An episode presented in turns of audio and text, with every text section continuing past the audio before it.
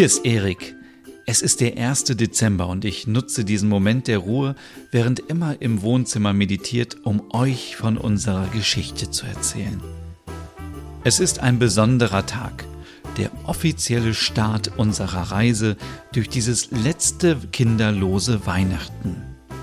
Emma ahnt nicht, dass ich diese Worte für uns aufnehme. Es ist wie ein geheimes Tagebuch, ein kleines Geschenk an die Zukunft. Also, wo fange ich an? Emma, meine wundervolle Frau, hat einen Plan. Einen Plan, der vor Aufregung und Energie nur so strotzt. Sie hat diesen Kalender gebastelt mit 24 Aufgaben voller Ideen, Aktivitäten und Überraschungen für uns beide. Er hängt im Flur unserer Stockholmer Altbauwohnung in Södermalm. Es ist ihr Versuch, dieses letzte kinderlose Weihnachten zu einem unvergesslichen Erlebnis zu machen, bevor unser Leben sich für immer verändert. Es ist ihre Art, dieses besondere Fest zu feiern, bevor wir unser eigenes kleines Wunder begrüßen. Heute Morgen waren wir beim Arzt. Keine Sorge, nur eine Routineuntersuchung für Emma. Nachdem wir aus dem viel zu warmen Wartezimmer nach draußen kamen, schneite es. Die kalte Winterluft umhüllte Emma, als sie ihre Augen schloss und den Kopf leicht in den Nacken legte. Die Schneeflocken tanzten um sie herum, leichte Wirbel, die auf ihren zarten Wangen schmolzen. Ein eisiger Hauch strich über ihre Haut, während die Kälte sanft in die Tiefen ihrer Kleidung kroch. Die Welt schien für einen Moment stillzustehen, als die Schneeflocken leise auf ihr Gesicht fielen. Das leise Knirschen des frischen Schnees unter ihren Stiefeln mischte sich mit den gedämpften Lachen von Kindern, die in der Nähe spielten.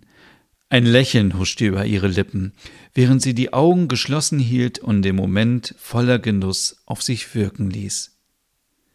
Es war, als ob die Welt um sie herum in eine ruhige, friedliche Szenerie verwandelt worden wäre, eingehüllt in die zauberhafte Stockholmer Winterlandschaft.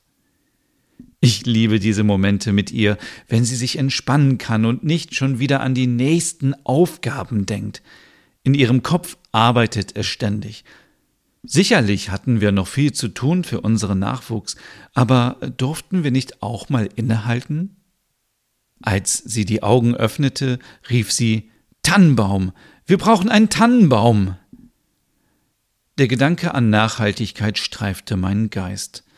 Ein Baum stand heute auf der Liste des Kalenders mit den Dingen, die sie unbedingt tun wollte vor Weihnachten. Ein Weihnachtsbaum. Der Duft von Tannennadeln und die festliche Atmosphäre, die er brachte, waren unwiderstehlich. Aber Gleichzeitig leben wir in dieser charmanten Altbauwohnung in Södermalm. Die Idee, einen Baum zu holen, der nur für kurze Zeit leben würde, war Fragen auf. Auf dem Weg nach Hause haben wir uns gefragt, ob ein echter Baum wirklich nachhaltig sein konnte. Wir sind uns bewusst, dass viele dieser Bäume oft nur für kurze Zeit Teil unseres Lebens waren, bevor sie entsorgt wurden. Gab es Optionen, die wir nicht in Betracht gezogen hatten? Vielleicht Leiternbäume oder umweltfreundliche Alternativen, die sowohl die festliche Stimmung bewahren als auch unsere Werte in Einklang brachten. Und dann stellte sich die Frage, wo in Stockholm wir überhaupt heute einen Baum finden konnten. Emma drängte darauf, ihn jetzt zu besorgen. Sie macht sich Sorgen, dass unser Kind, wenn es auf der Welt ist, die Tannennadeln in den Mund nehmen und verschlucken könnte. Ihre Fürsorge für unser ungeborenes Baby trieb sie an, alles im Voraus zu planen. Der Gedanke, dass unsere Entscheidungen nicht nur uns selbst, sondern auch die kommende Generation beeinflussen könnten, lastete schwer auf unseren Schultern.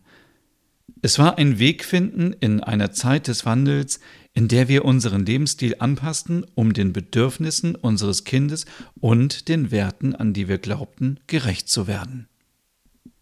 Als wir zu Hause ankamen, sprachen wir darüber, dass es nicht nur der Baum an sich war, sondern die Gesamtheit dessen, was er repräsentierte. Die Zeit, die wir mit der Familie verbrachten, das Strahlen in Emmas Augen, wenn sie die Lichter am Baum einschaltete, und die festliche Atmosphäre, die er in unsere Wohnung brachte. Der Weihnachtsbaum wirbelte in meinem Kopf herum, während ich durch unsere Dreizimmerwohnung schlenderte. Der alte Dielenboden knarrte trotz meiner dicken und warmen Wollstrümpfe. Hatten wir überhaupt genug Platz für einen Weihnachtsbaum? Ich sah mich herum, betrachtete die Möbel, die schon unseren begrenzten Raum einnahmen, und fragte mich, ob ein Baum in diese Gleichung passen würde.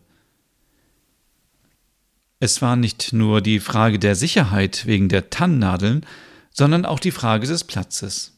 Alles hatte hier bereits seinen Platz. Emma wollte unbedingt einen Baum. Sie sprach den ganzen Tag von der warmen Atmosphäre, die er in unser Zuhause bringen würde. Sie malte sich bereits aus, wie wir gemeinsam den Baum schmücken würden. Für sie war der Baum mehr als nur eine Pflanze. Er symbolisierte eine Tradition, die sie unbedingt aufrechterhalten wollte, während wir uns auf diese neue Phase unseres Lebens vorbereiteten. Ihre Entschlossenheit und die Leidenschaft, mit der sie darüber sprach, ließen mich darüber nachdenken, ob es Möglichkeiten gab, unseren begrenzten Raum so zu organisieren, dass ein Baum Platz fand. Vielleicht mussten wir einige Möbelstücke vielleicht verschieben oder umstellen, um diesen wichtigen Teil der Feierlichkeiten unterzubringen. Immerhin brauchen wir auch Platz für unseren Nachwuchs. Es war ein Balanceakt zwischen Emmas Wunsch nach einem Baum und der Realität unseres begrenzten Raumes. Ich fragte mich, ob es einen Weg gab, beides zu vereinen, um sowohl ihren Wunsch nach Festlichkeit als auch unsere Bedenken hinsichtlich des verfügbaren Platzes und der Sicherheit des Babys zu erfüllen. Sie sprach davon, dass der Baum eventuell auf das Baby fallen könnte, und deshalb würde es kein geben im kommenden Jahr. Es war zweifellos ein aufregender Tag, der den Beginn einer besonderen Zeit markierte, ein Tag, der uns darauf vorbereitete, diese Momente der Zweisamkeit in vollem Maße zu genießen. Und, was soll ich sagen, natürlich habe ich Emmas Wunsch erfüllt und ihr einen kleinen Baum aus dem Supermarkt besorgt, einen, der in einen Topf steckt. Nach Weihnachten möchte sie ihn auf unserem Balkon platzieren. Nun gut, Balkon ist vielleicht etwas übertrieben für die kleine Abstellfläche vor unserem Fenster. Ich bin gespannt, wie es weitergeht morgen und nehme euch mit auf diese Reise. Jeden Tag. Als Erinnerung an diese kostbare Zeit mit Emma und als Botschaft an unser kommendes Wunder. Wir werden nach Antworten suchen und nach neuen Wegen, um diese Zeit zu feiern, während wir uns auf das große Fest vorbereiten. Sie ist fertig mit der Meditation. Das Geheimnis bleibt zwischen uns. Bis morgen. Bis bald. Ich liebe euch.